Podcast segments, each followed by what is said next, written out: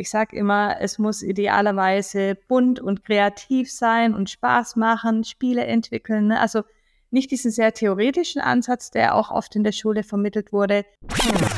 Weil wir sind jetzt einfach in einer Zeit, da passiert so viel in so kurzer Zeit, da müssen wir uns alle weiterbilden und vor allem die Lehrerinnen und Lehrer, die so einen wichtigen Job haben, weil die sind dafür verantwortlich, dass die Zukunft, die gerade auf den Schulbänken sitzt, dass die halt gut vorbereitet sind was wir uns eben nicht leisten können, dass wir jetzt quasi die guten Lehrkräfte, die jetzt noch da sind, dass wir die vergraulen und dass wir denen die Arbeitsbedingungen so schlecht machen, dass die auch keine Lust mehr drauf haben.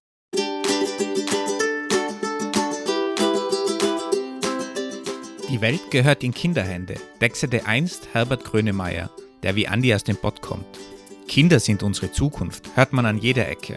Doch heute sprechen wir einmal mit einer Spezialistin, die nicht nur darüber redet, sondern auch Dinge bewegt. Die Informatikerin Diana Knodel hat zwei Programmierbücher für Kinder geschrieben und auch gleich zwei Firmen gegründet, die konkrete Probleme in der Bildung lösen und Lehrkräfte unterstützen, das technische Interesse bei Kindern zu wecken. Wir sprechen auch über Rollenbilder, wie man Kinder die Programmierung näher bringt, über die Herausforderungen im Bildungswesen und natürlich auch über den Einfluss von KI auf den Bildungssektor. Los geht's mit einem spannenden Gespräch über unsere Zukunft. Heute sprechen wir mal über ein Thema, das nicht so in unserer Kernkompetenz liegt. Wir sprechen ja oft über Hiring, über den Arbeitsmarkt, wie schwierig es auch ist, Mitarbeiterinnen zu bekommen und ein diverses Team am Ende zu haben. Und oft gibt es ja dieses Argument, dass das schon in der Uni oder sogar noch früher in der Bildung scheitert, dass wir zum Beispiel weniger weibliche technische Arbeitskräfte finden. Und genau in diesem Bereich wollen wir heute mal einsteigen. Und wir sind ja absolut keine Spezialisten in dem Bereich. Wir sind ja nicht mal selber Eltern, der Andi und ich. Und darum haben wir versucht, jemanden zu finden, der richtig Ahnung in diesem Bereich hat. Und wir sind glücklicherweise fündig geworden mit der Dr. Diana Knodel, die absolute Spezialistin ist in diesem Bereich. Willkommen bei uns im Podcast. Ja, vielen Dank für die Einladung. Ähm, ich freue mich sehr, heute hier mal dabei zu sein. Die Diana ist studierte Informatikerin aber auch mit Schwerpunkt Psychologie. Du hast zwei Firmen gegründet in diesem ganzen Bildungsbereich. Tausende Lehrerinnen in ganz Deutschland und im deutschsprachigen Raum verwenden euer Material, um die Profis von morgen auszubilden. Du hast zwei Bücher in dem Bereich geschrieben, wie man Kinder an diese ganze Programmierung heranführen kann. Und du warst auch Professorin in Berlin in diesem Bereich. Habe ich noch irgendwas vergessen? Kann man, kann man überhaupt noch mehr eigentlich in dem Bereich machen? Ja, ich, ich, ich bin jetzt schon länger in dem Bereich unterwegs und habe auch ganz viele verschiedene Dinge tatsächlich gemacht in, in quasi ja im Bildungsbereich äh, oder im Bereich digitale Bildung und vor allem auch im Bereich Coding und Programmierung, Informatik für Schülerinnen und Schüler. Das klingt dann immer so wahnsinnig viel. Ähm, es ist natürlich auch nicht wenig, ne? aber es ist, äh, zum einen habe ich es nicht allein gemacht und zum anderen bin ich jetzt schon ein paar Jährchen unterwegs in dem Bereich. Und ich kann da sicherlich gleich noch ein bisschen ausführlicher erzählen.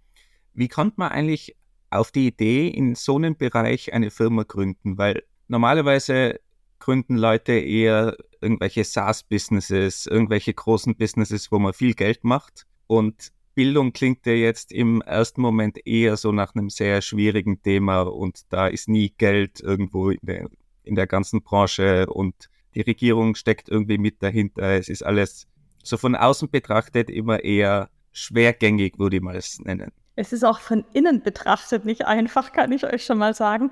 Ähm, aber ich kann ja mal vielleicht ein bisschen ausholen, wie es dazu kam. Ähm, ich sage immer, das war tatsächlich nicht so geplant, sondern hat sich ergeben, beziehungsweise die Themen haben sich äh, quasi einfach angeboten und gefühlt äh, musste ich einfach die Chance ergreifen und da was machen. Aber vielleicht, ähm, wie das allgemein kam, ich habe ja selbst, äh, wie ihr schon gesagt habt, äh, Informatik studiert an der Uni Ulm damals, beziehungsweise ich hatte Medieninformatik studiert, weil ich in der Schule auch überhaupt keine Informatik hatte und ich konnte auch nicht programmieren. Und ähm, es ist sehr ungewöhnlich, dass man sich dann für ein äh, Informatikstudium entscheidet.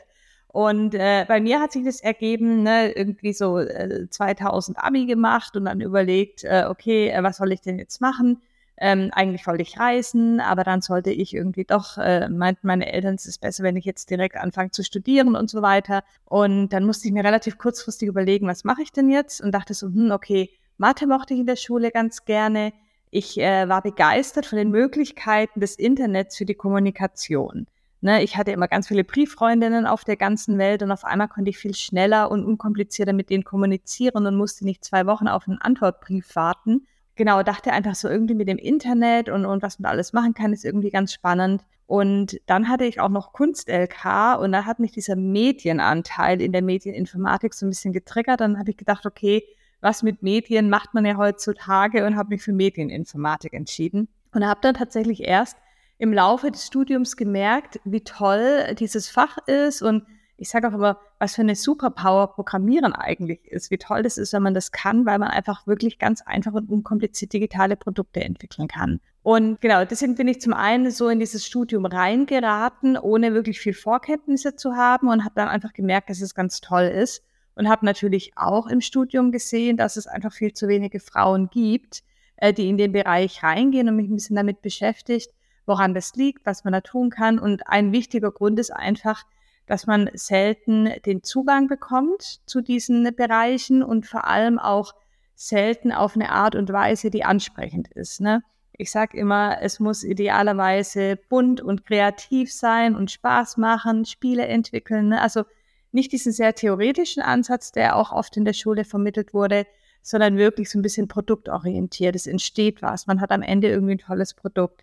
Und so ist dann die Idee entstanden, doch einfach mal einen Workshop für Mädchen anzubieten. Das war 2013, also jetzt tatsächlich zehn Jahre her, der allererste Workshop. Und es ging darum, mit den Schülerinnen, zwölf waren es damals, Apps zu entwickeln. Und zwar mit dem MIT App Inventor. Das ist heute noch ein großartiges Tool, ähm, Open Source. Man kann da ganz unkompliziert richtige Android-Apps entwickeln. Mittlerweile funktioniert sogar auch für iPhone und ja, lernt trotzdem so ganz wichtige Grundlagen der Informatik, ne? eine Schleife, eine Variable.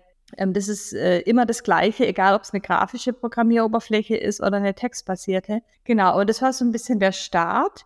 In, in, welchem, in welchem Alter waren die ungefähr damals? Die Mädchen waren damals, ich glaube, so zwischen 13 und 16 Jahre alt. Und das war so ein viertägiger Workshop. Ähm, da hatten wir dann irgendwie Sponsoren gesucht und es war alles ganz großartig und toll. Dann kam auch die Presse auf uns zu und wir hatten tatsächlich so einen Beitrag in den Kindernachrichten bei Logo. Und ähm, daraufhin hatten wir dann vermehrt Anfragen bekommen, ob wir nicht solche Workshops geben können. Und das haben wir dann immer wieder gemacht, haben dann aber relativ schnell gemerkt, es ist zum einen super aufwendig, neben Familie und Job immer noch diese Workshops zu geben. Und wir haben auch gemerkt, dass es einfach sehr, äh, dass man vor allem, ich sage jetzt mal, ne, wenn man jetzt einfach einen Workshop ankündigt und sagt, es ist nicht ein Workshop mit dem Fokus Kinder, äh, Mädchen oder so, ne, dass man dann typischerweise einfach viele Jungs hat von Eltern, die die Kinder halt sehr fördern. Ne? Und wir dachten halt, wir wollen einfach möglichst breit die Kinder und die Jugendlichen erreichen. Wir wollen auch vor allem Mädchen erreichen. Wir haben gesagt, eigentlich muss es in der Schule stattfinden, weil das sind alle. Da erreicht man alle und da soll jeder die Chance bekommen, das mal auszuprobieren. Und dann, ähm, wie gesagt, das war alles damals ein Nebenprojekt. Wir hatten auch keine Organisation und nichts. Dann gab es damals äh, einen Wettbewerb, der hieß Act for Impact. Der wurde von der Vodafone Stiftung ausgeschrieben. Da hatten wir mitgemacht und ich glaube, es gab so 120 Einreichungen. Und da haben wir den auf einmal gewonnen, diesen Wettbewerb. Ne? Hat, hat ja keiner mit gerechnet, auch wir nicht. Und dann ähm, hatten wir gewonnen und dann wollte die Stiftung uns äh, quasi Geld überweisen und wir hatten ja gar keine Organisation. Das heißt, wir mussten tatsächlich gründen damals und hatten aber ehrlich gesagt wenig Ahnung. Also es war nicht so, dass wir dem abgeneigt waren, aber es war einfach so, ne, okay, jetzt haben wir dieses Projekt und jetzt haben wir dieses Geld. Es waren nicht wahnsinnig viel, aber immerhin 40.000 Euro für den Start. Und dann haben wir eine gemeinnützige Organisation gegründet, AppCamps. Und es lief dann auch anfangs tatsächlich noch als Nebenprojekt. Ich war zu dem Zeitpunkt noch Produktmanagerin bei Xing und dann hatte ich aber relativ schnell gemerkt, ich habe jetzt Lust, da irgendwie mehr zu machen, habe gekündigt und äh, bin dann quasi zu AppCamps gewechselt. Und dann haben wir gesagt, okay, wir versuchen das Ganze jetzt mal aufzubauen, zu entwickeln und zu schauen, wie weit wir kommen. Und es hat sich alles sehr gut entwickelt. Natürlich mit Höhen und Tiefen, das muss man auch sagen. Ne? Gerade in dem Bereich gibt es wenig Geld. Anfangs haben wir eben versucht, äh, ne, wir haben teilweise Firmenworkshops gegeben, die wir uns bezahlen haben lassen. Dann haben wir Stiftungen gesucht. Dann haben wir bei Wettbewerben mitgemacht und haben uns halt so von Jahr zu Jahr quasi durchgehangelt äh, finanziell. Und äh, mittlerweile haben wir aber viele Partner, mit denen wir auch irgendwie jetzt schon längerfristig zusammenarbeiten, dass wir halt wissen, ne, wir haben so und so viel Budget typischerweise im Jahr, können das Team gut finanzieren Und jetzt gibt es uns seit äh, quasi ja, zehn Jahren, beziehungsweise gegründet haben wir dann vor neun Jahren. Wie groß ist das Team aktuell? Äh, das AppCamps-Team ist ganz klein. Wir sind sechs Leute. Das reicht auch aus. Und was wir jetzt mittlerweile machen, wir geben äh, keine Workshops mehr, beziehungsweise vereinzelt geben wir noch Workshops, aber äh, wir wollten das Thema ja in die Schulen bringen. Und ähm, mit sechs Leuten kann man irgendwie mal in die Schule gehen, aber der Ansatz war, dass wir die Workshops, die wir geben, einfach als digitale Unterrichtsmaterialien in Form von Videos, digitale Lernkarten zur Verfügung stellen. Und die Lehrkräfte können unsere Materialien nutzen und selbstständig mit unseren Unterlagen im Unterricht mit den Kindern programmieren. Und die kriegen alles von uns, was sie brauchen. Und wie funktioniert das äh, rein praktisch? Also wenn ich jetzt als Lehrkraft irgendwie da Infos brauche, dann kontaktiere ich euch oder kann es einfach direkt runterladen und einfach verwenden? Oder? Genau, also wir haben eine Plattform, äh, appcamps.de, da kann man sich dann äh, anmelden und dann hat man Zugriff auf alle Unterlagen. Man kann die PDFs runterladen, ähm, man kann ansonsten auch mit der Plattform arbeiten im Klassenzimmer. Und wie viele Leute verwenden das oder wie gut wird das auch angenommen? Das wird sehr gut angenommen. Wir haben, ja, das habe ich die aktuellen Zahlen nicht, nicht im Kopf, aber es sind jährlich um die, sag mal so, 25.000 Lehrkräfte, die das Angebot nutzen im Unterricht und viele nutzen es auch wirklich viel. Also ne, das ist selten, dass sie mal nur eine Stunde damit machen. Viele nutzen es richtig für ihren Informatikunterricht, weil wir mittlerweile natürlich nicht nur App-Entwicklung haben, sondern wir haben ganz viele Themen. Also natürlich immer Schwerpunkt, also so Einstieg, Einführung in die Programmierung. Wir haben auch Grundlagen der Informatik. Das ist zum Beispiel in Baden-Württemberg in der siebten Klasse gibt es ein Curriculum, ähm, da werden quasi ja Algorithmen, Datensicherheit, Information und so weiter, so diese typischen Grundlagen äh, vermittelt. Und da haben wir für das gesamte Curriculum einfach Unterlagen erstellt. Und die funktionieren natürlich auch in anderen Fäch äh, in anderen Bundesländern. Und deswegen sind wir da mittlerweile, glaube ich, ganz, ganz gut bekannt unter den Lehrkräften. Ich sage immer, die Informatik unterrichten, die ja selten selbst Informatik studiert haben. Ich habe mir die aktuellen Zahlen aus dem Bericht 2022 mal rausgesucht. Und zwar habt ihr seit Gründung 40.000 Lehrkräfte oder beziehungsweise haben 40.000 Lehrkräfte und 350.000 Schülerinnen und Schüler damit gearbeitet. Allein letztes Jahr waren es 350.000 Schülerinnen und Schüler. Also seit Gründung ist es über eine Million Schülerinnen und Schüler, die wir erreicht haben. Ah, okay, Entschuldigung, dann habe ich den, den Bericht sehr wahrscheinlich ein bisschen falsch gelesen. Und dass 89 Prozent der Leute aus den Klassen, aus den Schulklassen 5 bis 10 kamen. Das mhm. hat mich auch sehr beeindruckt, weil ich habe mir die Plattform mal ein bisschen angesehen. Ihr bietet ja wirklich Unterrichtsmaterialien, wirklich so von bis, die, die komplette Spanne. Grundlagen der Informatik inklusive Algorithmen. Hat mich sehr mhm. beeindruckt, so nach dem Motto, okay, hätte ich in der siebten Klasse bereits was über Algorithmen gelernt, ähm, wow. Äh, JavaScript und Python, also wirklich schon in die Programmierung. Und was mich auch beeindruckt hat, Datenschutz und unter anderem Wissen zu Fake News. Mhm. Ich sag mal, Datenschutz ist ein relativ trockenes Topic. Könnt ihr auch sehen, welches so die, die, die populärsten Unterrichtsmaterialien sind? Ja, das sehen wir natürlich. Und die populärsten sind äh, tatsächlich vor allem Scratch, wo es dann darum geht, Einstieg in die Programmierung, Spieleprogrammierung. Was ich auch immer ganz wichtig finde, da diesen, äh, ich sage mal, diesen bunten spielerischen Zugang äh, zu ermöglichen.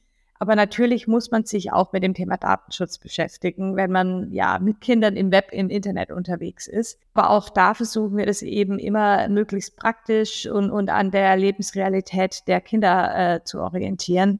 Und das funktioniert in der Regel ganz gut, ja. Du hattest schon App Inventor und Scratch erwähnt und ich hatte auch gesehen, ihr arbeitet auch sehr viel mit äh, anderen Editoren, wie zum Beispiel AppLab und ähm, dem Nepo-Editor von OpenRoberta. Das ist so eine kleine Mikroplatine oder ähnliches. Ist das richtig? Genau, also das ist der Calliope Mini beispielsweise. Das ist eine Mikroplatine, die man programmieren kann. Mit dem Editor von OpenRoberta, der vom Fraunhofer Institut entwickelt wird, kann man ganz viele Systeme programmieren auch den EV3 und so weiter. Ne? Und wir haben halt, wir suchen uns immer die äh, Tools und Editoren raus, die unkompliziert in Schulen genutzt werden können und idealerweise so, dass man keine Kosten hat, also dass man sich nicht unbedingt Hardware anschaffen muss. Bei Calliope Mini ist es jetzt die Ausnahme, da muss man sich diese, wie gesagt, diese kleinen haptischen Geräte äh, kaufen oder man kann auch im Simulator arbeiten. Aber ich finde, wenn man jetzt mal so mit Hardware arbeitet, ist auch ganz schön, das mal in der Hand zu haben. Die meisten dieser Tools sind aber dann wirklich visuell orientiert und nicht wirklich so wie, ich sag mal, ähm, wir Erwachsenen Programmierung kennen und wir, wir machen da ein Keyword nach dem nächsten, oder? Ja, ja, absolut. Ne? Die meisten, die sind ähm, äh, quasi grafische Programmieroberflächen, also jetzt zum Beispiel äh, Scratch, ähm, App Inventor oder auch das App Lab von code.org. Gleiches gilt auch für Open Roberta.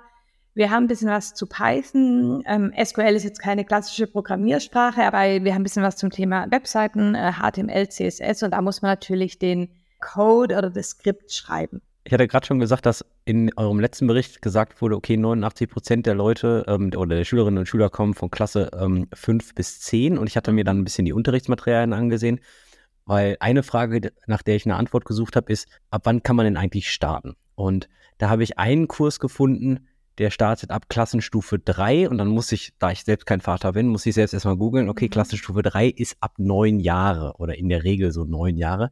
Und da kommt dann auch dieser Calippo Mini. Cal äh, Calliope Mini heißt es, genau, ja. Entschuldigung, den kannte ich nämlich auch vorher nicht. Ja. Ähm, und dann zum Beispiel so Themen wie Datenbanken und SQL, dass, dass die Unterrichtsmaterialien sind dann in der, in der Regel so für Klassenstufe 10 geeignet, mhm.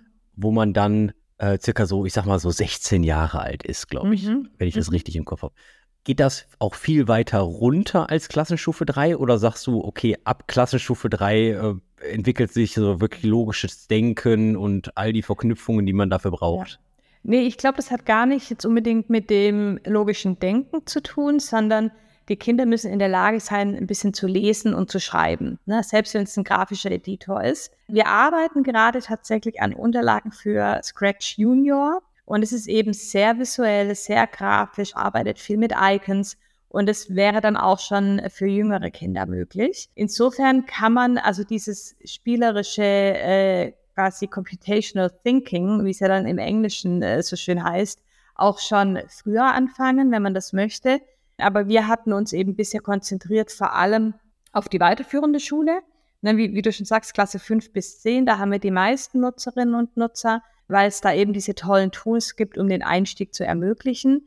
Und es ist ja auch unser Ansatz. Wir wollen die Kinder ähm, oder den Kindern den Zugang ermöglichen, dass sie dann hoffentlich am Ball bleiben. Und wenn wir jetzt erst anfangen, äh, Unterlagen für die Oberstufe zu entwickeln, dann haben wir viele schon verloren, die einfach quasi auf dem Weg dahin für sich entschieden haben, das ist nichts für sie. Oder wenn sie dann, jetzt sagen wir mal, in der, 11. Klasse sind und nie den Zugang hatten, sie das auch gar nicht mehr zutrauen. Also vor allem, ich sage jetzt mal Mädchen, die vielleicht vorher nicht die Chance hatten, das mal auszuprobieren. Und deswegen sagen wir immer, je früher man anfängt, desto besser. Und wir sehen auch gerade bei den Grundschülern, die haben da in der Regel auch die Mädchen, die trauen sich das genauso zu, die haben genauso tolle Ideen, machen das richtig gut.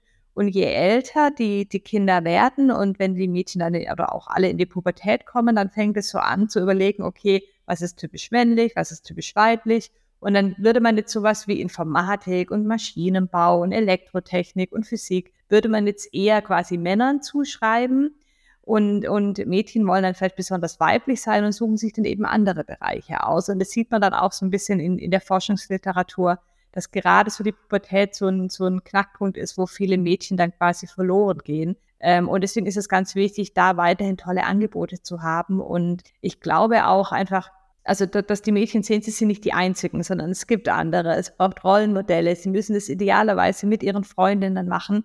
Und da versuchen wir das dann eben auch zu unterstützen und entsprechende Angebote zu machen. Und vielleicht noch eine Ergänzung, ähm, was wir bei unseren Unterlagen immer machen, was uns ganz wichtig ist wir sind ja selber nicht mehr dabei in den Klassen, ne, weil wir das ja nicht leisten können, aber wir arbeiten ganz viel mit Videos. Das heißt, wir haben dann Erklärvideos, äh, wo auch viele Entwicklerinnen ähm, oder auch wir aus dem Team, wir haben viele Frauen im Team, einfach die Dinge erklären. Das heißt, da sehen die Kinder auch schon, das sind Frauen, die das erklären.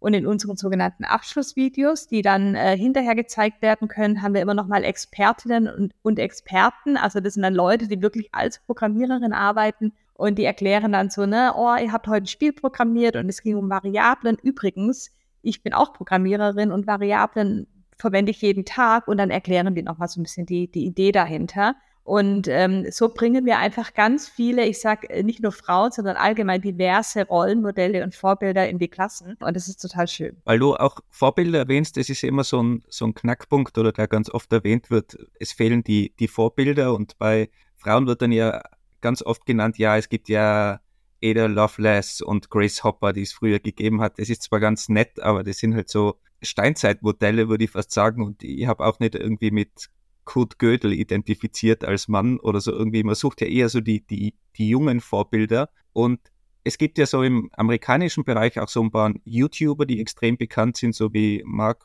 Robot zum Beispiel, weiß nicht, ob du den zufällig kennst, der, der so Roboter baut und wirklich super bekannt ist mittlerweile. Gibt's, gibt's sowas in Deutschland? Kennst du zufällig irgendwen, sei es jetzt männlich oder weiblich, wie auch immer, der überhaupt so ein Vorbild ist für die Technik und vielleicht auch ein YouTube-Star oder irgendwie in die, in die Richtung geht? Gibt es da überhaupt was oder würdest du sagen, sowas wäre eigentlich noch cool zu haben? Irgendeine Person, die da eben auch viel, viel für die Technik ganz allgemein oder für STEM-Berufe macht und vielleicht Leute einfach heranzieht, auch schon im frühen Alter.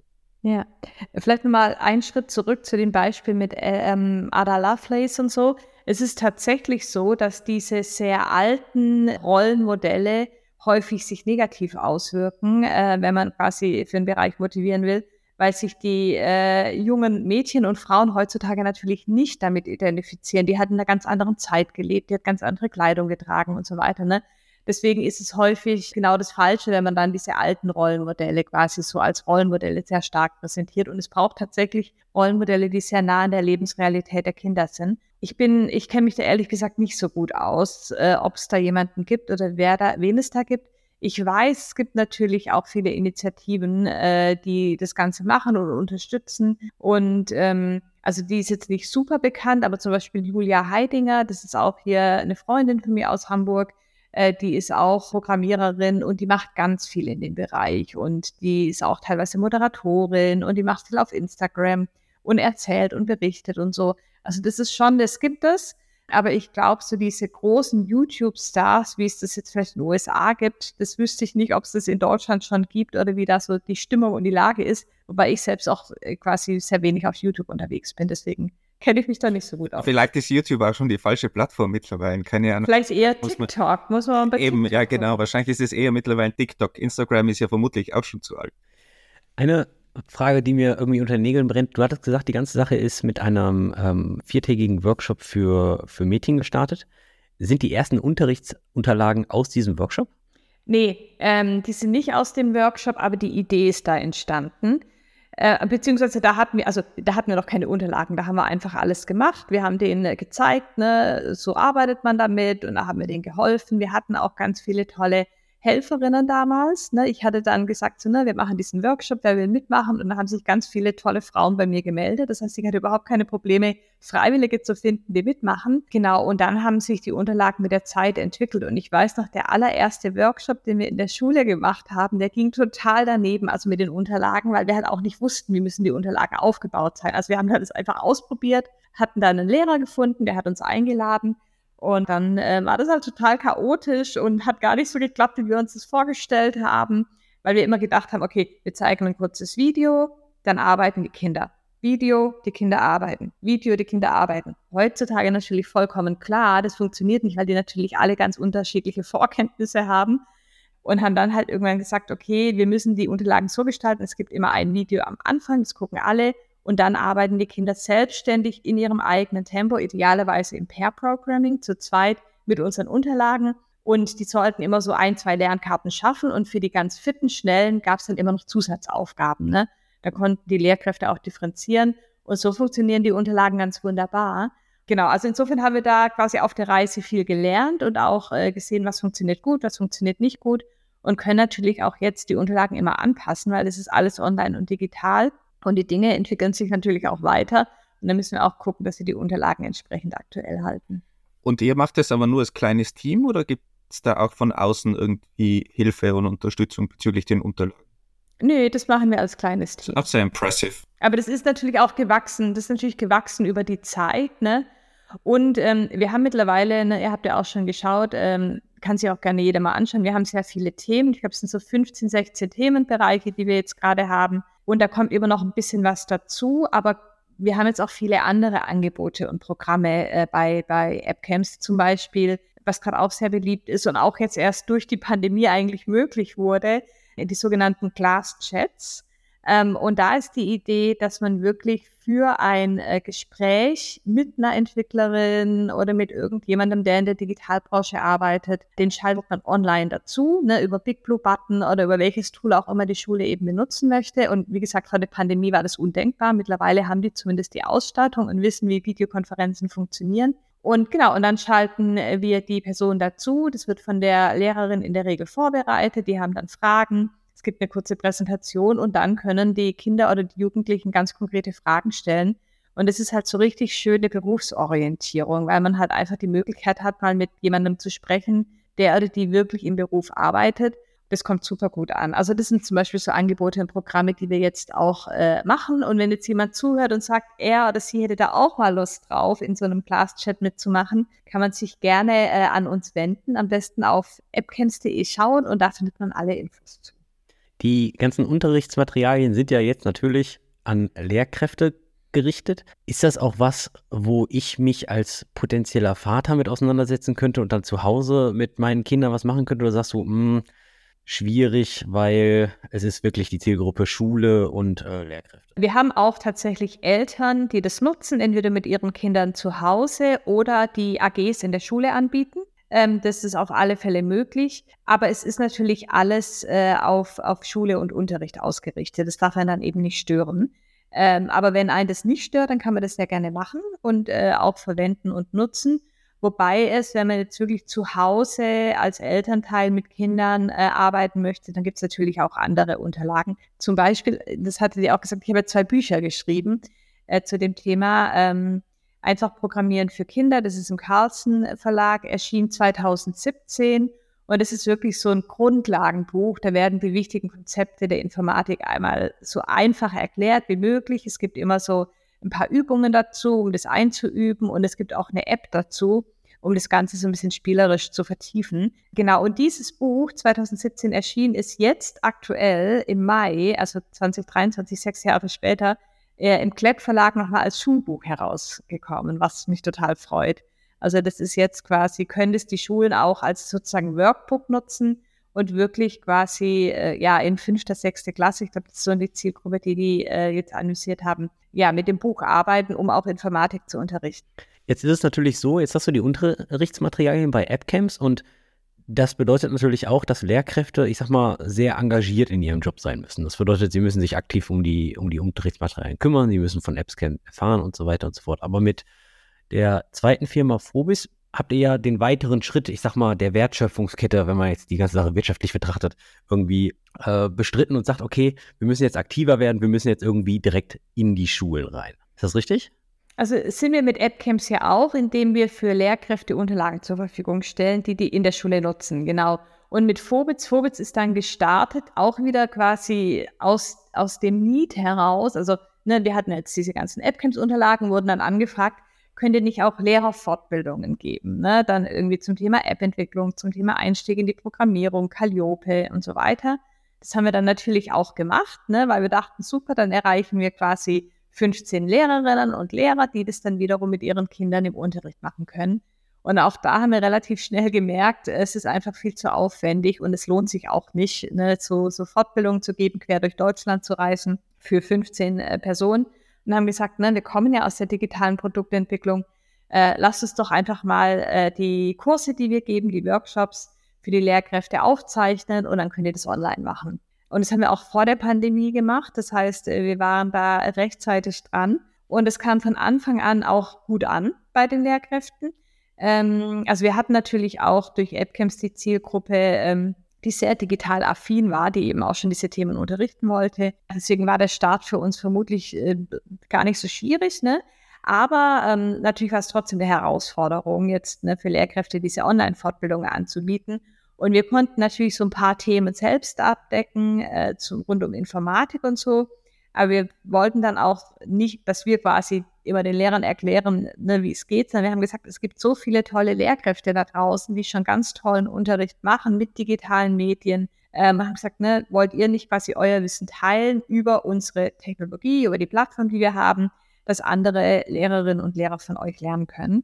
Und so ist die Idee zu Phobitz entstanden, die wir dann vor fünf Jahren, also 2018 haben wir das gegründet. Da haben wir mittlerweile über 250.000 Lehrkräfte, die sich da weitergebildet haben und auch regelmäßig weiterbilden. Auch äh, viel zum Thema Informatik natürlich, ne, aber zu allen möglichen Themen. Ne. Da gibt es mittlerweile wirklich alles, auch Achtsamkeit und Sprache und wie organisiere ich mich als Lehrerin. Und jetzt neuerdings äh, natürlich auch ganz viel zum Thema künstliche Intelligenz. Ne. Das ist auch, äh, sehen wir ein riesengroßes Interesse seitens der Lehrkräfte und der Schulen und da versuchen wir auch unseren Beitrag zu leisten. Aber das ist eine kostenpflichtige Plattform. Also die ist im Gegensatz zu AppCamps nicht kostenlos, sondern kostenpflichtig und ihr habt dadurch natürlich auch mehr Möglichkeiten, wahrscheinlich Content zu erstellen und, und Angebot zu haben. Genau, also ähm, AppCamps ist als äh, gemeinnützige Organisation äh, gegründet und Phobitz ist äh, ja eine ganz normale GmbH. Und ähm, da ist natürlich immer die Herausforderung, dass wir quasi ja genug Geld verdienen, um unser Team äh, zu finanzieren und auch so die Produktentwicklung und die Weiterentwicklung. Wir haben immer viele Ideen und, und wollen natürlich noch ganz viel machen und müssen einfach gucken, dass wir uns da entsprechend finanzieren. Und wir sind das, wir sind auch quasi äh, selbst finanziert. Ne? Wir haben das quasi äh, aus dem eigenen Cashflow alles finanziert und haben da keine äh, kein Geld aufgenommen von externen Geldgebern, um quasi uns äh, zu finanzieren. Und wie groß ist euer Team in? Bei Vogel sind wir 30 Leute. Okay, also schon, schon eine Nummer größer dann. Ja. In, in, in Deutschland erinnere ich mich, dass zumindest für die meisten Schulen ein sogenannter Lehrplan erstellt werden muss und dass die, dass die Themen, die in den einzelnen Fächern gecovert werden müssen, ich sag mal, relativ okayisch vorgeschrieben sind. Mhm. Und jetzt kommst du mit einem relativ modernen Ansatz, KI, ChatGPT wird ja wahrscheinlich auch eine starke Rolle spielen und so weiter und so fort. Überholt ihr da nicht den deutschen Bildungsmarkt? Oder die, die, die Ämter zumindest? Also zum einen versuchen wir natürlich mit den Ämtern zusammenzuarbeiten. Das gelingt uns bei einigen sehr gut. Die sehen uns als tolle Unterstützung und Ergänzung. Andere Ämter wollen es lieber selbst machen und sehen uns leider als Konkurrenz, anstatt zu sagen, okay, na, wir bringen unsere Expertise mit, die bringen ihre Expertise mit und gemeinsam können wir richtig viel schaffen. Aber ganz grundsätzlich ähm, machen sich natürlich alle auf den Weg und selbst, ich meine, das Thema KI, vor allem durch ChatGPT, ist jetzt ungefähr sechs Monate draußen und äh, das hat einfach so, wie, wie sagt man, das quasi so, so viel Verwirrung, Ängste, Überraschung. Also alle Leute waren irgendwie so, wow, okay, jetzt ist irgendwie, da ändert sich ganz viel. Ne? Dadurch, dass man jetzt einfach Texte von der KI schreiben lassen kann, äh, was bedeutet das für, für Hausaufgaben, was bedeutet das für Abschlussarbeiten, vor allem auch im Hochschulkontext. Ne? Also ganz, ganz viele interessante Fragestellungen, die da jetzt aufkommen. Und es war klar, dass das auch im Bildungsbereich große Wellen schlagen wird. Und natürlich beschäftigen sich da alle auch die Bildungsministerien mit. Und ähm, wir versuchen da einfach gemeinsam mit den Bildungsministerien Lösungen zu finden oder unsere Unterstützung anzubieten. Ähm, weil die das häufig ja auch nicht, das ist eine, so ein Ministerium, eine Behörde, die sind einfach nicht so schnell und nicht so agil. Ähm, und da versuchen wir dann halt zu schauen, ob und wo wir unterstützen können. Und es gibt aber auch einige ähm, Landesinstitute, die auf die Lehrerfortbildung zuständig sind, die ganz schnell auch tolle Angebote herausgebracht haben in Form von Webinaren und Veranstaltungen. Aber was es einfach braucht, sind flächendeckende äh, Fortbildung für Lehrkräfte auch nicht einmal, sondern regelmäßig, weil wir sind jetzt einfach in einer Zeit, da passiert so viel in so kurzer Zeit und da müssen wir uns alle weiterbilden und vor allem die Lehrerinnen und Lehrer die so einen wichtigen Job haben, weil die sind dafür verantwortlich, dass die Zukunft, die gerade auf den Schulbänken sitzt, dass die halt gut vorbereitet sind und einen guten Umgang damit lernen. Und ähm, deswegen sage ich immer, Lehrkräfte, die haben mit den wichtigsten Job und die müssen halt zum einen gute Arbeitsbedingungen haben und halt auch Zeit bekommen für Fortbildung und Angebote für Fortbildung. Und ähm, da braucht es viele Angebote und wir haben ein Angebot neben vielen anderen, die eben auch existieren. Und was ist deine aktuelle Einschätzung? Ich als Österreicher habe keine Ahnung über Deutschland natürlich, aber wie die aktuelle Situation ist bezüglich Ressourcen und Zeit, die den Lehrkräften eingeräumt werden? Ähm, wir haben ja gerade, wie glaube ich, überall einen sehr großen Lehrkräftemangel. Und ähm, deswegen ist eigentlich viel zu wenig Zeit vorhanden für das Thema Weiterbildung und Fortbildung. Und ich glaube, was es jetzt braucht, ist, ne, wir müssen schauen, wie wir es schaffen, mithilfe der Digitalisierung und der künstlichen Intelligenz Lehrkräfte zu entlasten, zum Beispiel bei administrativen Tätigkeiten oder schauen, wie können Kinder vielleicht auch noch selbstständiger lernen, was denen ja dann auch mittel- und langfristig viel hilft, weil sie das auch im Arbeitsleben auch brauchen. Und deswegen glaube und hoffe ich, dass sich jetzt durch diese KI-Geschichte, die wir gerade erleben, wirklich ganz viel im Bildungsbereich ändern wird und auch muss ähm, weil jetzt gerade so viel zusammenkommt. Ne? Also es kommen so viele Themen, äh, die jetzt in der Schule nötig sind. Es ist ja nicht nur Digitalisierung und KI, es ist auch Inklusion. Ähm, es kommen geflüchtete Kinder, die quasi keine Deutsch nicht, kein Deutsch sprechen. Ähm, also so viele Themen äh, in den Schulen und da, da braucht es Unterstützung und ähm, was wir uns eben nicht leisten können, dass wir jetzt quasi die guten Lehrkräfte, die jetzt noch da sind, dass wir die vergraulen und dass wir denen die Arbeitsbedingungen so schlecht machen, dass die auch keine Lust mehr drauf haben. Ne? Deswegen muss man gucken, wie schafft man es für Lehrkräfte gute Arbeitsbedingungen zu schaffen ähm, und denen auch die entsprechenden Tools und die Hilfestellung an die Hand zu geben, dass die einen guten Job machen können. So größenordnungsmäßig, wo liegt denn so ein Zugang preislich, wenn, wenn, wenn ich als Lehrkraft jetzt da Zugang haben möchte? Wir verkaufen zum einen direkt an Lehrkräfte, aber ein Großteil, da bemühen wir uns auch, ähm, wir versuchen es immer an die Schulen zu verkaufen oder noch besser an die Bundesländer, also an die Landeslizenzen. Ähm, gerne auch in Österreich, wenn du da Kontakte hast, Wolfgang. Und ähm, genau, insofern ähm, die Kosten, die sind tatsächlich, also auch pro Person ist es, äh, wenn man quasi jetzt nur die Fortbildungen will, ähm, sind es so um die, was sind es so, 15 Euro im Monat. Ne? Und du hast Zug, äh, Zugang auf ähm, 300 Online-Fortbildungen, es kommen regelmäßig neue dazu, man hat Live-Webinare. Und was wir jetzt relativ neu haben, ist eben auch, sind die, die Phobits-Tools, um halt wirklich digitalen Unterricht besser zu gestalten und die KI-Assistenz für Lehrkräfte, wo wir so eine Art Chat-GPT nachgebaut haben für Schulen, aber DSGVO-konform, kommt auch super an. Und es kostet auch nur 10 Euro im Monat. Ne? Und im Kombipaket ist es dann auch äh, nicht viel. Deswegen, also die Kosten sind eigentlich nicht hoch. Aber natürlich hat man als Lehrer oder Lehrerin nicht nur ein Tool und nicht nur einen Zugang, sondern mehrere. Und Aber haben die überhaupt Budget grundsätzlich? Also gibt es sowas, dass, dass man ein freies Budget hat, über das man verfügen kann, oder zahlen das dann LehrerInnen einfach aus ihrer privaten Tasche? Ja, die zahlen das in der Regel privat. Ähm, aber die Schulen haben zum Teil Budgets. Ähm, aber auch hier ist es immer abhängig vom Bundesland. Ne? Also ich weiß nicht, wie es in Österreich ist, aber in Deutschland ist es so, Einige Bundesländer können frei verfügen und entscheiden, ähm, welche Dienste und, und, Tools und Produkte sie sich einkaufen und andere Schulen nicht. Teilweise läuft es über die Schulträger, teilweise läuft es über die Länder. Also wie gesagt, da sind wir auch immer dran zu schauen, wie können wir das den Lehrkräften und den Schulen ermöglichen, das zu nutzen, dass die möglichst keine eigenen Kosten haben. Also wenn ich zurückdenke an meinen Informatikunterricht, ich glaube, da hätte ich persönlich diese 15 Euro in die Hand genommen, wenn ich dafür den sinnvollen Informatikunterricht bekommen hätte damals. Hm. Und auch wenn ich zurück an meinen Informatikunterricht denke, dann war da immer ein Problem. Und, und was ich ja faszinierend finde bei euch jetzt, ihr habt angefangen mit, mit, mit, mit Kinderkursen, seid dann irgendwie die Kette hoch und macht jetzt Lehrerbildung. Aber auf der anderen Seite gibt es ja noch das Longtail-Problem der fehlenden Hardware und der fehlenden Ausstattung in den Schulen. Äh, blockiert euch das in eurer Mission oder ähm, sagt ihr, Covid hat da zumindest in Deutschland, ich glaube, die haben da einen relativ großen Pot an Geld aufgemacht für, für Hardware-Upgrades oder ähnliches und mit, bin mir gar nicht sicher, ob jetzt iPads oder Tablets sind, aber für Computer in den Schulen. Ähm, also, also seht ihr da auch einen Wandel oder? Absolut. Das ist ja genau äh, quasi der Digitalpakt 1.0 gewesen.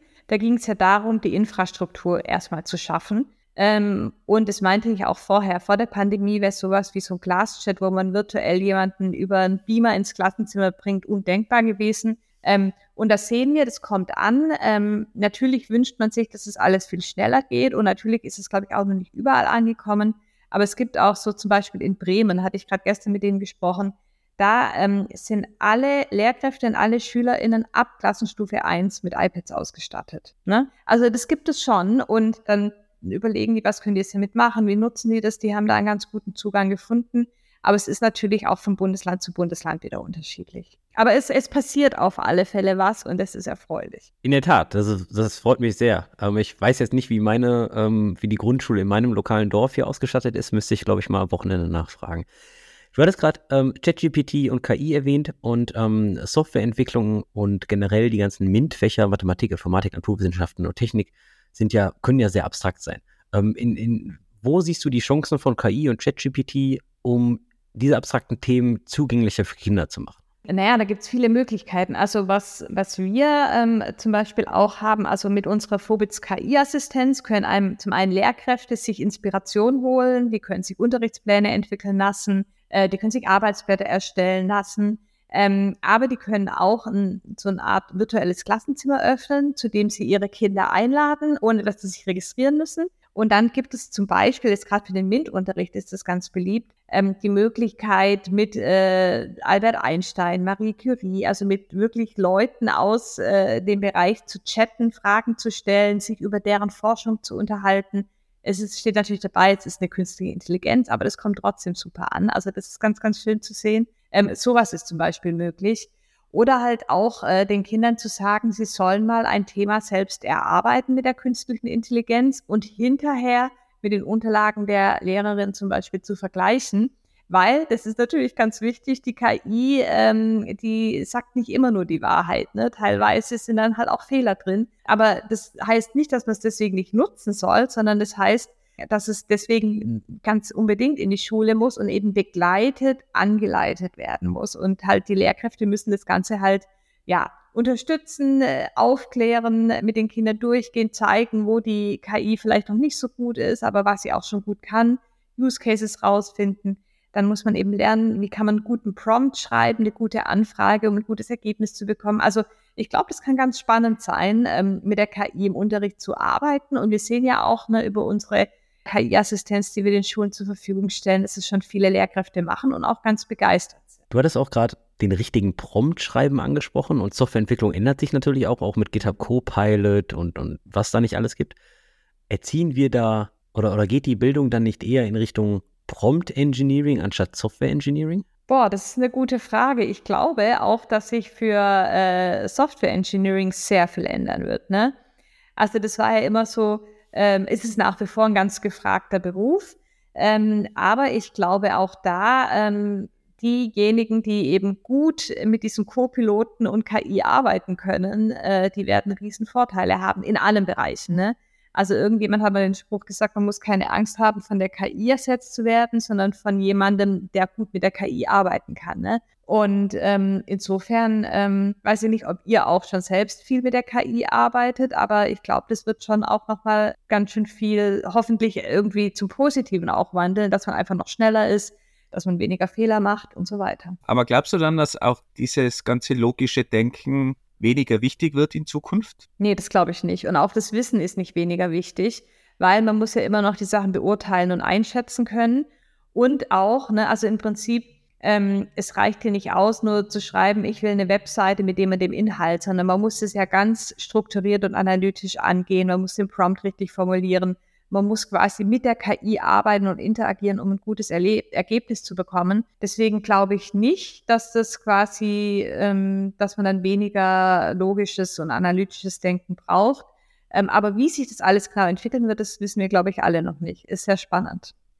Dieses Thema analytisches Denken und, und Logik ist ja auch bei uns in der Community natürlich sofort ein Thema gewesen. Vor allem die Eltern haben natürlich gefragt, okay, wie kann ich denn meine Kinder dieses Thema näher bringen? Vor allem vielleicht vor der Grundschule oder in der Grundschule, wenn es die Schule nicht macht. Hast du da irgendwelche Tipps, außer dass man natürlich deine zwei Bücher äh, sich zulegen sollte, wie man in die Richtung irgendwie gehen kann? Ja, also meine Bücher, die sind tatsächlich noch nicht für Vorschule, sondern die starten so ab mit Elternbetreuung ab acht, neun Jahren und selbstständig dann vielleicht eher zehn, elf. Ansonsten, äh, da, da kenne ich mich ehrlich gesagt nicht aus, wie man analytisches, logisches Denken frühzeitig äh, quasi unterstützen kann. Ne, da gibt es ja ganz viele so auch Bücher und, und Knobeleien und so weiter. Da gibt es ja diese Blöcke, die man kaufen kann, wo man so, so ein bisschen Rätsel lösen muss. Ich glaube, vermutlich so oder einfach mit Kindern spielen. Spiele sind das sicherlich auch hilfreich. Ich bin ja selber äh, fünffacher Onkel, kein, kein Vater jetzt, aber wenigstens fünffacher Onkel und äh, davon vier Nichten. Und die hatte immer so diesen Need, dass ich die versuchen muss, irgendwie in die Technik reinzubringen und in, in das ganze logische Denken. Und das war mir irgendwie ein Anliegen. Jetzt, wo sie älter sind, ich habe es bei keiner geschafft, äh, leider. Aber vielleicht äh, bin ich eben auch das falsche Vorbild gewesen. Vielleicht ist einfach die Vorbildwirkung das, was, was besser ist. Und zwanghaft irgendwas zu erreichen oder mit Druck ist sowieso, glaube ich, meiner Meinung nach immer ein groß, großer Fehler. Ja, zum einen das und zum anderen muss halt auch überlegen, es sind so viele Einflüsse, die eben einwirken auf die äh, Nichten. Und man kann immer so versuchen, was im Beitrag zu leisten, aber letztendlich leben wir in einer Gesellschaft, die bestimmte Rollenmodelle äh, zeigt, die bestimmte Erwartungen hat an bestimmte Personen oder Rollen. Und deswegen ähm, finde ich es gut, wenn man da irgendwie überlegt, was man tun kann. Aber letztendlich ist es ja auch nicht für jeden geeignet. Ne? Nicht alle müssen hinterher Informatikerin oder Programmiererin werden, zum einen. Und ähm, es kann ja auch sein, dass die später noch den Zugang finden. Ne? Ich hatte auch, äh, das ist eine Weile her, die Hamburg Cats mal gegründet hier in Hamburg, um einfach so Frauen zusammenzubringen äh, aus der IT oder Frauen, die sich dafür interessieren. Und da hatte ich gesehen, dass sehr viele, die so quasi äh, irgendwie jetzt, ich sage jetzt mal so einen sprachlichen, sozialwissenschaftlichen Studiengang gemacht hatten, dann ihren ersten Job hatten und dann gemerkt haben, eigentlich hätten sie gern mehr Tech-Kompetenzen und überlegt, wie können sie das jetzt noch bekommen. Also so Anfang 20, Mitte 20 war bei vielen dann nochmal so, okay, wie kann ich mir das jetzt noch aneignen? Und da gibt es ja mittlerweile auch tolle Möglichkeiten mit Bootcamps und, und ne, später noch quasi Programmieren zu lernen und auch, äh, wenn die dann am Ende nicht als Programmiererin arbeiten. Einige haben es wirklich durchgezogen, aber selbst wenn man dann quasi nur das Wissen noch hat und dann wieder, jetzt sag ich mal, in den Marketing- oder Produktmanagement-Bereich geht, ist es super hilfreich, dieses Wissen zu haben. Insofern äh, ist es, glaube ich, auch heutzutage so, dass man sich auch zu späteren Zeitpunkten immer noch in verschiedene Themen einarbeiten kann. Ich glaube, es wird auch in, in ganz vielen Jobs immer wichtiger und auch wenn du ganz nicht technischen Job hast, hast du viel mehr Kontakt natürlich mit, mit Tools und musst vielleicht auch das eine oder andere kleine Skript oder sowas zumindest in irgendwie eine logische Abfolge schreiben oder so, dass dir dann vielleicht in deinem, in deinem normalen Job hilft.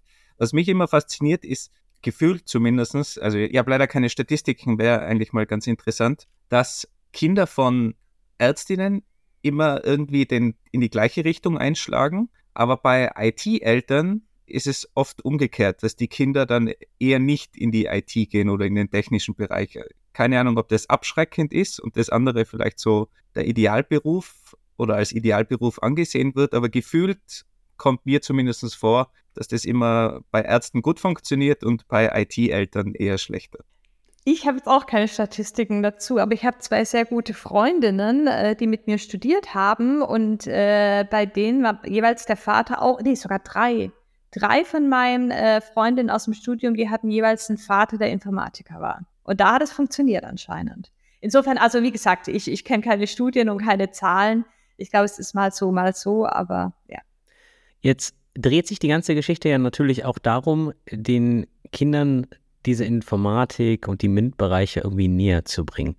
Wenn wir die Frage jetzt aber mal umdrehen, was sind denn Elemente bzw. No-Gos, die die Kinder eher abschrecken würden für die ähm, MINT-Berufe? Also ich meine, ich gehe stark davon aus, dass ihr auch diverse Erfahrungen gemacht habt. Was sind denn, was sind denn so die Elemente da, wo man sagt, uh, das sollte man am besten irgendwie vermeiden, wenn ich jetzt ähm, ein Elternteil bin oder Lehrer vielleicht so? Weiß ich jetzt auch nicht genau, aber ich glaube ganz grundsätzlich, also ne, wie wir es schon eben hatten, also nicht zwanghaft, nicht mit Druck. Ähm, ich glaube, es ist einfach wichtig, äh, die passenden Unterlagen für, für die Kinder zu haben. Also, dass man es jetzt nicht nur so sehr theoretisch angeht. Und ähm, ja, aber ansonsten ähm, denke ich immer lieber so, okay, wie schafft man es, das quasi auf eine tolle Art und Weise zu vermitteln und dann einfach zu gucken, ähm, wie funktioniert es und kommt es an. Man muss natürlich auch sagen, jeder Mensch ist unterschiedlich und nicht jeder mag das gleiche Tool und die gleiche Herangehensweise. Ne? Und das ist ja auch ein Problem, dass man in Schulen häufig große Klassen hat und natürlich nie allen gerecht werden kann. Ähm, deswegen ist immer so, äh, wenn möglich, dass man den Kindern möglichst viel Freiheiten gibt, sich selbst einzuarbeiten und die Kinder dabei unterstützt auf ihrer Reise sozusagen. Und ich glaube, das wäre so mein Ansatz. Und die Kinder von heute wachsen ja viel mehr mit Technik auf als ich zumindest. Ich bin von 1987, das bedeutet, was ich gemacht habe, ich glaube, ich habe ähm, noch ähm, Kassetten zurückgespult, wenn die sich im Kassetten äh, mit dem Bleistift, ja, sich daran erinnert. Ähm, und du hattest gerade gesagt, dass es eine Schule in Bremen gibt, die, glaube ich, ab Klasse 1 dann schon mit einem Tablet arbeiten. Ähm, alle, alle in Bremen. In Bremen, oh. Bremen ist komplett ausgestattet, ne? Also. Da muss ich mal mit dem Duisburger Bürgermeister irgendwie sprechen.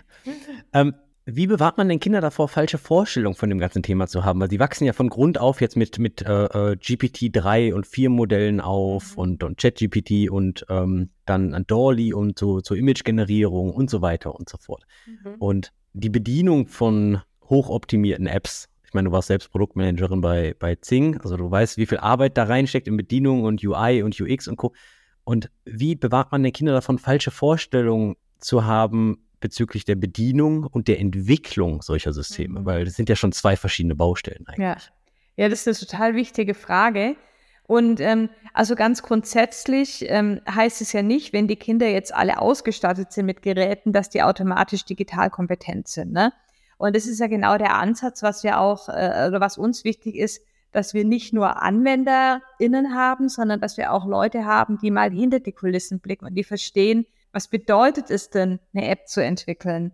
Ne? Was bedeutet es denn, Daten in der Datenbank zu speichern? Ne? Wenn ich hier meine Daten eingebe, dann sind die in der Datenbank im Zweifel für immer und ewig. Ne? Und ähm, deswegen finden wir es auch so wichtig, dass man eben nicht nur AnwenderInnen ausbildet, sondern auch äh, quasi EntwicklerInnen, dass die halt verstehen, so also ein bisschen mehr technisches Verständnis auch haben. Und ich glaube, ne, das Gleiche mit, mit äh, Fake News und so weiter. Ne? Wenn man mal verstanden hat, zum Beispiel mit DALI, was du jetzt eben genannt hast, wie einfach man Bilder erstellen kann. Das ging jetzt auch durch die Medien mit dem Papst und mit Trump und so weiter. Wenn man das mal äh, erlebt hat und vielleicht selbst gemacht hat, ähm, dann versteht man, dass es eben Fake News geben kann und dass man vielleicht Dinge ein bisschen kritischer hinterfragen muss. Ich glaube, deswegen sind das jetzt also diese ganzen äh, Kompetenzen, die schon immer wichtig waren, so jetzt zusammengefasst als Medienkompetenz oder digitale Kompetenzen, die werden jetzt in Zukunft noch viel wichtiger werden, wenn die Tools einfacher äh, zugänglich sind, um solche ja, Fake News oder auch solche Daten zu erstellen. Inwieweit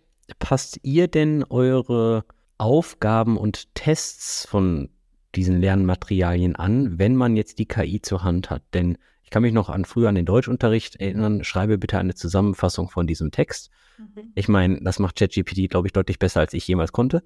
Mhm. Oder es gibt auch diesen, diese Newsmeldung, dass GPT-4, glaube ich, irgendeinen Harvard-Law-Test, der auf Multiple Choice basiert, ähm, bestanden hat. Also somit fallen ja diese Art von Aufgaben mehr oder weniger jetzt raus. Also inwieweit müssen denn jetzt die Aufgaben, die in Schulen gestellt werden, denn wirklich abgeändert werden, damit man hm, vielleicht noch eigene Denkleistung bringt und die KI vielleicht ist Austricks das richtige Wort, weiß ich jetzt auch nicht, aber ich glaube, du weißt, was ich meine. Total. Also ähm, das ist auch äh, eine sehr gute Frage, die gerade schon sehr viel diskutiert wird in der Bildungslandschaft, weil wie du schon gesagt hast, es gibt jetzt bestimmte Aufgaben, die kann man mit der KI super einfach erledigen. Ne? Und ich glaube, ähm, was jetzt wichtig werden wird, ist, dass es nicht mehr so stark um das Endergebnis geht, sondern mehr um den Prozess und um den Weg dahin. Und das ist vielleicht auch in drei Jahren vollkommen klar ist. Man kann die KI als Werkzeug und Hilfsmittel nutzen, wie wir auch mit Taschenrechnern arbeiten heutzutage, dass dann aber alle eben die gleichen Chancen, den gleichen Zugang haben und auch, was ist eine Kompetenz, die KI gut anzuwenden und einzubinden, um zu einem guten Ergebnis zu kommen. Und ähm, ich glaube, da werden jetzt viel, ja, viele neue Ideen entstehen, ich glaube, aktuell ist es so, dass natürlich die mündliche Leistung, ne, wenn ich jetzt was präsentiere, da kann ich mir natürlich vorbereiten mit Hilfe der KI, aber die tatsächliche mündliche Leistung, die muss ich jetzt als Mensch noch erbringen. Und insofern äh, bin ich auch gespannt, wie sich das ganze Prüfungswesen ändern wird. Ich weiß, das ist jetzt gerade, ich glaube, vor zwei Tagen oder vor, vor, vor wenigen Tagen äh, kam, hat Hamburg eine Pressemitteilung rausgegeben, dass geplant ist, dass man KI auch zukünftig quasi in der Oberstufe, vielleicht sogar im Abitur irgendwie teilweise verwenden darf. Deswegen im Abitur bin ich mir gerade nicht ganz sicher, aber auf alle Fälle, dass man die KI zukünftig auch nutzen darf. Und das finde ich natürlich sehr spannend und interessant und da zu gucken, wie sich das jetzt alles noch äh, entwickeln wird. Das bedeutet auch, ich hatte in meinem Studium, ich habe einen Bachelor in Wirtschaftsinformatik gemacht und da gab es so Open Book Klausuren. Da durfte ich dann irgendwie mhm. ein Buch mitnehmen, weiß ich nicht, in, in Informatikrecht oder, oder IT-Recht mhm. durfte ich das dann immer noch. Also es bedeutet jetzt, ChatGPT und die KI wird jetzt der neue Taschenrechner, den ich auch im Matheunterricht dabei habe. Und ähm, ChatGPT wird in Hamburg dann vielleicht auch Teil dieser Open Book Klausur. Habe ich das richtig verstanden? Kann ich mir gut vorstellen. Ich glaube auch, da wird es hingehen, weil ehrlicherweise die Technologie ist da, die wird besser werden. Und wir müssen einfach lernen, mit der Technologie zu arbeiten. Und ich sage immer, das ist so eine Art Erweiterung des Gehirns. Ne? Und warum soll ich quasi ohne die Technologie lernen, ohne die Technologie die Prüfungsleistungen äh, ablegen und dann gehe ich ins Studio oder in den Job und da arbeite ich selbstverständlich damit. Ne? Also deswegen, warum nicht jetzt schon anfangen, das frühzeitig in die Schule einzubinden, den Kindern einen guten Umgang beizubringen und quasi die KI, wie gesagt, als Werkzeug zu betrachten, das uns mittelfristig viel Arbeit abnehmen wird. Das bedeutet dann aber auch, dass Elemente des Journalismus, wie zum Beispiel Faktencheck und Co. ja deutlich wichtiger werden, weil ich meine, die KI lernt ja auch nur auf Basis der Large Language Models. Alles das, was im Internet halt so rumkursiert und wenn da ziemlich viele Fake News rumkursieren, dann muss man schon sagen, hey, das war nicht richtig und das war, äh, kannst du, kannst du nochmal gucken. Ja, absolut. Wird wichtiger werden. Du hattest gerade gesagt, dass natürlich so Elemente wie Präsentationsskills und Co. wichtiger werden. Früher haben wir das immer als Soft Skills ähm, markiert. Ich denke eher, das sind jetzt doch schon Hard Skills. Hast du auch so das Gefühl, dass das dann mehr die Hard Skills werden, weil ChatGPT dann den Content liefert? Oder ist das schon zu weit gegangen? Ja, ich glaube, das ist, äh, wird immer wichtiger werden. Aber ähm, wie gesagt, ich weiß nicht, wie sich auch quasi die Prüfungsleistungen und die Prüfungen verändern werden und inwieweit man dann quasi mit der KI arbeitet und der Prozess wichtig ist. Ich glaube, ne, wir müssen ganz viel von dem, wie wir bisher gelernt und gelehrt haben, überdenken und äh, anpassen an die neue Realität. Ne? Wie wichtig siehst du denn den Menschen noch in dem ganzen Bild? Also gerade gerade in der Bildung und, und Lehrerkräftemangel und so weiter. Aber es war ja auch zu meinen Uni-Zeiten zum Beispiel, wie ich unterrichtet habe, schon ein großes Thema. Wie viel macht man per Video? Wie viel kann man mit Massenunterricht sozusagen machen? Wie viel brauchst du noch den persönlichen Kontakt? Jetzt haben wir ChatGPT und, und die Large Language Models, die vielleicht automatisch den individuellen Kurs-Content für mich persönlich individuell zusammenstellen. Braucht man den Mensch noch? Was ist denn da deine persönliche Meinung vielleicht? Absolut, ne? weil also im Prinzip genau das ganze soziale, emotionale, den Austausch darüber, die Reflexion, die sollte natürlich äh, mit, mit der Lehrperson und innerhalb der Klasse stattfinden. Und ich glaube, das hat man auch während der Pandemie gemerkt, als die Schulen geschlossen äh, waren, wie wichtig der soziale Austausch ist ne? und wie das eben gefehlt hat. Deswegen glaube ich, dass sich die Rolle der Lehrkraft stark ändern wird. Ne? Und ähm, natürlich wird immer noch quasi, das Wissen ist immer noch wichtig, um das alles einzuordnen. Aber die reine Wissensvermittlung wird vielleicht ein bisschen äh, weniger werden und mehr so dieses Coaching, das Begleiten, Gruppen anleiten, vielleicht mehr hin so zu einem Lerncoach und weniger äh, Wissensvermittler, was es ja jetzt teilweise noch ist. Wie kann man sich denn in das ganze Thema einbringen, finanziell oder als oder, oder mittels Zeitinvestment oder als Organisation? Ja, also ne, man kann natürlich äh, spenden an Organisationen, die gemeinnützig sind. Da gibt es ja viele äh, Anbieter, auch neben ähm, App-Camps, die natürlich immer dankbar sind. Wobei man natürlich in der Regel auch, äh, ne, mit, mit, braucht man größere Summen, um quasi so eine Organisation wirklich am Leben zu halten. Das heißt, da ist man dann auch eher auf Stiftungen oder auf große Companies angewiesen, die so ein CSR-Budget haben, äh, Corporate Social Responsibility. Und ähm, ansonsten kann man sich natürlich als äh, Elternteil oder auch als engagierter Entwickler, Entwicklerin einbringen, ähm, indem man halt schaut, welche Organisationen äh, suchen Volunteers, um zum Beispiel mal ins Klassenzimmer zu gehen und Hands-on-Coding zu unterrichten, wie zum Beispiel mit der Hacker School oder bei uns kann man mal bei den Glaschats mitmachen. Und dann gibt es immer die Code Week, die ist immer im Oktober. Das ist auch eine ganz tolle Sache. Da dreht sich zwei Wochen lang alles rund um Coding und Informatik.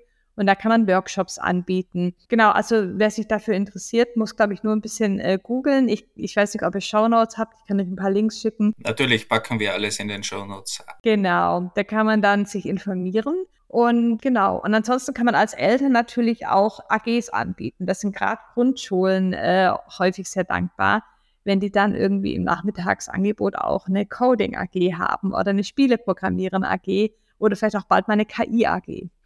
Kann ich als Elternteil auch irgendwie bei mir in der lokalen Schule äh, nachfragen, ob die bereits mit Phobis zusammenarbeiten, weil ich selbst Informatiker bin und daran Interesse habe, dass das weiter gestreut wird? Oder sagst du, da sind wir schon dran, wir versuchen halt über die, über die Länder äh, äh an ja. die Schulen ranzukommen? Nee, absolut. Also ne, gerne immer von Vorwitz auch erzählen, von den Angeboten, die wir haben. Wir haben auch viele Angebote, die erstmal kostenfrei sind, um das auszuprobieren, weil wir sagen ja auch zum einen zu den Lehrkräften, aber zu den Schulen, wir wollen denen nichts verkaufen, was denen nichts bringt. Ne? Aber die meisten sind begeistert und äh, wenn die Budget haben, dann nutzen die es auch sehr gerne aber natürlich gerne auch äh, Lehrkräfte, Schulen drauf ansprechen. Und du hattest gerade kurz diese Class-Chats von Appcamps, Appcamps mhm. angesprochen. Mhm. Muss man dafür irgendwelche Skills mitbringen? Also muss man da irgendwie Lehrer sein oder reicht auch ähm, quote unquote, ich bin Quereinsteiger oder ähnliches? Also, ähm also die, die Class-Chats, die finden ja virtuell statt. Das heißt, ihr könntet an einem Class-Chat teilnehmen. Das heißt, das läuft so, ich bin jetzt eine Lehrerin, ich habe eine achte Klasse und ich unterrichte Informatik oder auch was anderes. Kann auch was anderes sein und ich sage, ich habe Lust, mal jemanden einzuladen, dann melde ich mich, beschreibe so ein bisschen, ne? Und bei mir passt immer gut, Dienstag um 11 Uhr habe ich quasi eine Stunde mit der Klasse. Und dann gucken wir, wer kann Dienstag 11 Uhr für die Wünsche, die diese Lehrerin hat, wer ist da geeignet? Und dann gibt es ein Matching und dann würdest du einmal mit der Lehrerin sprechen, äh, einen Termin ausmachen und die Lehrerin bereitet es mit ihrer Klasse vor und dann kommst du quasi jetzt virtuell über Zoom oder Big Blue Button ins Klassenzimmer, stellst dich kurz vor. In der Regel gibt es eine kurze Präsentation, aber da gibt es auch Vorlagen von uns. Ähm, das soll aber auch gar nicht so lang sein. Und dann haben die Kinder in der Regel schon Fragen vorbereitet und es ist wirklich immer ganz, ganz großartig. Und meistens in weiterführenden Schulen, aber wir hatten auch schon Grundschulen, die das ganz toll gemacht haben und die ganz tolle Fragen gestellt haben. Ich bin so ein bisschen baff, weil wenn man aus der Schule raus ist, dann hat man das gar nicht mehr so im Blick. Und wenn man selbst keine eigenen Kinder hat, dann hat man das gar nicht so mehr so im Blick, was da wirklich im Bildungswesen oder im so fast so lokalen Bildungswesen so abgeht. Und ähm, du hast mir schon irgendwie Lust gemacht, dass ich jetzt selbst wieder mit Scratch oder App Inventor irgendwas mache. Super, vielen lieben Dank, Diana, dass äh, du dir die Zeit genommen hast, zum, zu uns im Engineering-Kiosk zu kommen. Ich habe auf jeden Fall eine ganze Menge mitgenommen über die Bildung, Appcamps, Phobis und was da überhaupt mit KI im aktuellen Bildungswesen so abgeht. Und das gegebenenfalls, so habe ich das noch nie gesehen, ChatGPT und KI der neue Taschenrechner wird. Das finde ich ja so eine schöne Metapher. Vielen Dank. Hast du noch ein paar letzte Worte für die Hörerinnen und Hörer? Nee, ich glaube, ich habe genug geredet. Ich wollte mich nur bedanken bei euch äh, für die Einladung. Ich finde es ganz großartig, dass ihr auch mal so ein Thema in eurem äh, Podcast unterbringt. Und genau, also alle, die neugierig sind, die Fragen haben, schaut gerne auf unseren Webseiten, erzählt gern davon und meldet euch. Äh, auch bei LinkedIn bei mir zum Beispiel, da schreibe ich viel zu dem Bereich. Und genau, weiterhin viel Erfolg euch mit eurem Podcast. Vielen, vielen Dank. Wir verlinken natürlich alles in den Show Notes. Super, danke. Bis bald. Tschüss. Tschüss. Ciao.